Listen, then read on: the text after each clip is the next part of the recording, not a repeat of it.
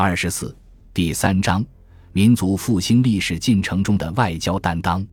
在中华民族五千年的文明史中，中华文明在大多数时间都居于世界前列。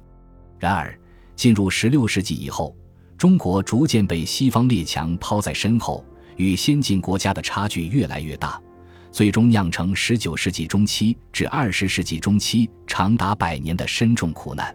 幸运的是。历史并未抛弃中华民族，自二十世纪中叶起，中华民族伟大复兴的历史进程逐渐启动。